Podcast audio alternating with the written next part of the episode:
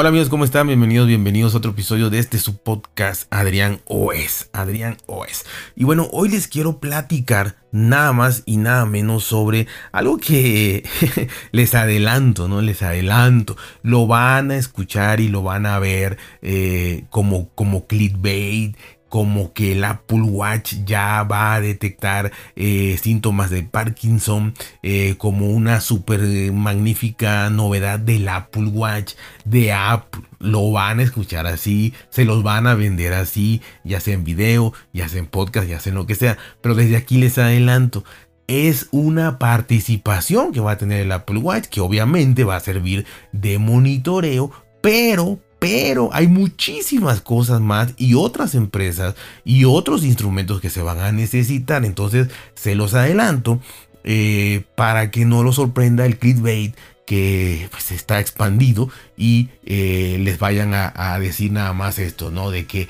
el Apple Watch va a detectar síntomas del Parkinson y es el avance ya más grande que va a tener. Eh, como se los quieran vender, ¿no? Así que aquí les va la verdadera historia Resulta ser que hay una compañía de datos cerebrales llamada Room Labs que ya recibió luz verde de parte de la Administración de Drogas y Alimentos de los Estados Unidos, la FDA, para comenzar a usar el Apple Watch para monitorear los síntomas en pacientes con Parkinson.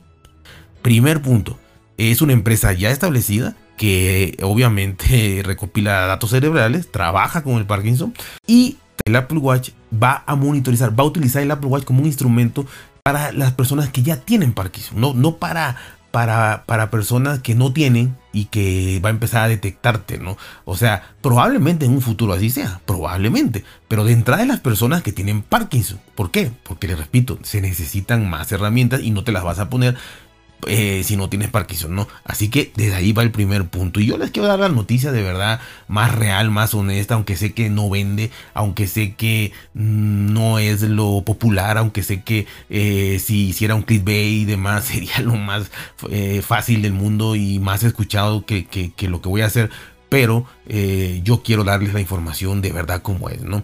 y se trata de una una empresa que también utiliza sensores de movimientos eh, en el Apple Watch para controlar síntomas como temblores en pacientes, repito, que ya tienen Parkinson.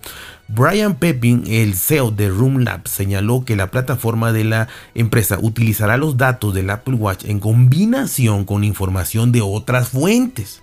No solo el Apple Watch, otras fuentes, como un implante de Medtronic para medir las señales cerebrales. Así que no, creo que se vayan a poner un implante y, utilizar el Apple Watch nada más para saber si algún día tendrán Parkinson. ¿no? Este, esto es gente que ya tiene y es para monitorizarlos, para eh, llevar un control, para ver eh, avances, retrocesos o, cómo va el deterioro eh, de, de, la calidad de vida y demás. Ya ven que el Parkinson pues avanza y todo esto. No, no hay cura. Entonces eh, para esto es. Eh, de acuerdo con el directivo, el objetivo es utilizar los datos combinados para informar las decisiones de un médico sobre si y cómo adaptar el tratamiento de un paciente.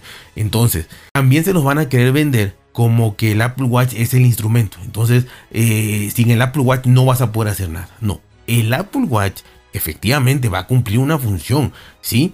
Pero son datos combinados combinados con el implante, combinados con, con, otros datos que ya la empresa mide de por sí. Entonces, eh, y con revisiones y chequeos médicos, físicos. Entonces, el Apple Watch tendrá su 30%, 25, 35% de participación perfecto, magnífico y está súper bien. Pero, repito, el clickbait se los va a vender como que el Apple Watch detecta el Parkinson. Y, y, me lo van a decir. Para un tratamiento médico, subir, bajar dosis, cambiar de medicina y demás, para, dependiendo del avance que tenga la enfermedad, ¿no? Eh, sabemos que los tratamientos actuales para el Parkinson eh, eh, generalmente los médicos necesitan recopilar muchos datos sobre los movimientos de un paciente observándolos durante una breve visita clínica, dado que los síntomas de la enfermedad pueden variar ampliamente con el tiempo y eso no es lo ideal. Porque suponiendo que tienes una cita, eh, si es en México seguramente te la darán cada cinco años eh, y te la van a estar cancelando por el malísimo servicio médico público que hay.